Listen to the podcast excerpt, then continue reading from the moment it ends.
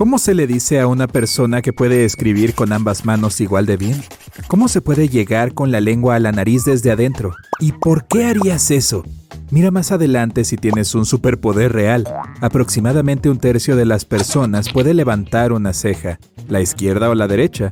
Es una forma estupenda de enviar una señal juguetona a alguien mientras cuentas un chiste. Pero la capacidad de levantar ambas por separado es mucho más rara. Si no estás entre ellos es porque aún no puedes controlar o mover los músculos correspondientes, pero esta habilidad puede desarrollarse. Ponte delante de un espejo, sujeta una ceja con la mano y levanta la otra de arriba hacia abajo. Y luego haz lo mismo con la otra ceja. Esto te ayudará a aprender a moverlas por separado. ¿Puedes sentarte en el suelo y levantarte sin la ayuda de las manos o las rodillas? Este sencillo reto se llama prueba de sentarse y levantarse. Un nombre ingenioso. Aunque los científicos discuten si esta prueba es fiable diciendo algo sobre tu salud, puedes utilizarla para comprobar si tus músculos y tu corazón son lo suficientemente fuertes. Si eres incapaz de levantarte del suelo sin el apoyo de las manos o las rodillas, quizás sea el momento de volver al gimnasio. Estira la mano y coloca un anillo en el pliegue del codo, luego gira la palma. Si el anillo no se ha caído, eres una persona rara. Algunos dicen que solo el 2% de la gente puede hacerlo, pero eso es discutible.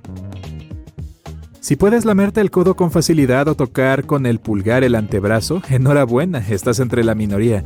Pero algunas personas llevan la flexibilidad al siguiente nivel. Esta condición se llama hipermovilidad. Permite a algunos individuos retorcer su cuerpo en posiciones extrañas como una serpiente, meter la cabeza entre los pies, hacer un puente con la espalda y todo tipo de splits, pero en algunos casos la hipermovilidad puede aumentar la sensibilidad, porque esas personas tienen una médula más grande, esta zona del cerebro es la responsable de procesar las emociones. El 90% de las personas son diestras y solo el 10% son zurdas. Sí, eso se suma. Pero también hay un porcentaje muy pequeño de personas que pueden utilizar ambas manos igual de bien, incluso para escribir, dibujar y realizar cualquier tarea. Los naturalmente ambidiestros solo representan el 1% de toda la población, lo que supone unos 70 millones de personas. Si quieres comprobar si eres uno de ellos, intenta escribir la misma frase con ambas manos o dibujar un círculo primero con la mano derecha y luego con la izquierda. Si no hay diferencia, felicidades. Por cierto, estos ejercicios son muy buenos para equilibrar los hemisferios del cerebro, independientemente de cuál sea tu mano de trabajo. La escritura especular es otra buena forma de activar tus neuronas. ¡Despierten, despierten! Leonardo da Vinci solía escribir sus pensamientos en un diario de derecha a izquierda. Todavía se desconoce el propósito real de sus escritos especulares, pero algunas personas sugieren que simplemente trataba de evitar mancharse con tinta, porque era zurdo. Crear un texto especular no es una tarea fácil para la mayoría.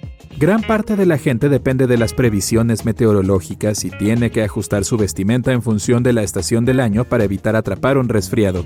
Pero no todos. Los más afortunados han aprendido a mantener el cuerpo caliente con cualquier helada. Estos intrépidos héroes pueden caminar en el frío llevando solo un traje de baño y sentirse cómodos. Pueden estar descalzos en la nieve e incluso nadar en un río o en un agujero de hielo. Por lo general este talento no surge de forma natural. La gente templa su cuerpo durante años hasta que se acostumbra a soportar el frío extremo. Por supuesto, no lo hacen solo para verse geniales o sentirse asombrosos.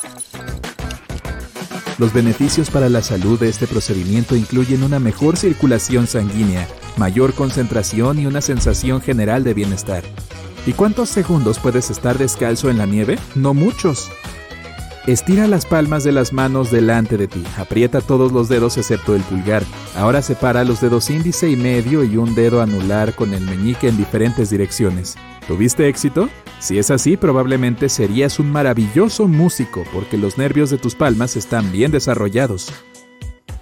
¿Sientes cosquillas cuando te las haces a ti mismo? Normalmente, ¿no? A menos que otra persona te las haga. Esto ocurre porque el área del cerebelo que controla los movimientos predice las sensaciones que provocan tus propios movimientos. Entonces envía una señal a otras partes del sistema nervioso para anularlas. Pero algunos raros individuos pueden sentir cosquillas por ellos mismos. Si no estás entre estos, tocar una textura nueva que el cerebro aún no reconoce o utilizar un masajeador del cuero cabelludo puede ayudar a excitar los nervios y provocar la relajación. Toma una hoja de papel y algo para escribir, y siéntate en una silla. Estira una pierna y gira el pie en el sentido de las manecillas del reloj. Intenta dibujar el número 6 en el papel o en el aire mientras sigues rotando el pie. Esta tarea supone un gran esfuerzo porque la zona izquierda de tu cerebro no puede manejar dos rotaciones opuestas al mismo tiempo. Por eso el cerebro intenta hacer todos los movimientos en la misma dirección. Solo unas pocas personas pueden lograrlo desde el primer intento. También puedes intentar escribir otros números y observar los divertidos resultados. Parece que el pie no tiene problemas solo con el cero. Si quieres verificar el trabajo de tu sistema vestibular, intenta este sencillo truco. Ponte sobre un pie y cierra los ojos. La mayoría de la gente pierde el equilibrio al menos durante el primer intento. Tu aparato vestibular incluye muchos órganos y sistemas. Juntos permiten que tu cuerpo se mantenga en equilibrio en diferentes posiciones. Este sistema incluye el oído interno y la visión, así que mantener el equilibrio es mucho más fácil en silencio mientras los ojos están abiertos. Todos los días las personas utilizan la lengua para reconocer diferentes sabores y comunicarse entre sí, pero también es una gran herramienta para un montón de trucos. Alrededor del 10% de las personas pueden tocar la punta de su nariz con esta. El título actual de la lengua más larga del mundo pertenece al estadounidense Nick Stoberl. La suya mide 10,1 centímetros, según el libro Guinness de los Records. También hay otro aspirante cuyo nombre figura en el libro de los récords de la India por la lengua que mide la enorme cantidad de 27 centímetros. ¡Wow! Imagina lo que puede hacer con un cono de nieve. Pero la lengua promedio de un hombre adulto solo mide 8,5 centímetros y la de una mujer 7,9 centímetros. Por eso la mayoría de la gente no puede realizar el truco de la nariz con tanta facilidad. Hacer un nudo con el tallo de una cereza es un reto popular en las fiestas, pero solo unos pocos pueden hacerlo bien y con rapidez. Al Gliniecki se estableció en el libro Guinness de los Records en junio de 2014, cuando hizo 14 nudos en tallos de cerezas en un minuto usando solo su lengua. ¡Wow! Si quieres intentar batir su récord, practica con paciencia y escoge tallos largos de alrededor de 4 centímetros. Hay muchos tutoriales sobre este tema a tu disposición. Colócate frente a un espejo, abre la boca e intenta enrollar los lados de la lengua uno hacia el otro para hacer una forma de U. Entre el 65 y el 81% de las personas son enrolladoras naturales de la lengua y la mayoría son mujeres. Algunos creen que es una capacidad genética, pero estudios recientes han demostrado que la gente puede desarrollar esta habilidad practicando que Chari Mudra es un término del yoga que significa enrollar la punta de la lengua hacia la boca. Lo ideal es que llegue por encima del paladar blando y descanse en el principio de la cavidad nasal. Esta asana ayuda a refrescar la mente y el cuerpo y a superar la sed, el hambre y la ansiedad. Algunos dicen que también ayuda a convertirse en un soñador lúcido profesional si se adquiere el hábito de dormirse con el Kechari Mudra cada noche.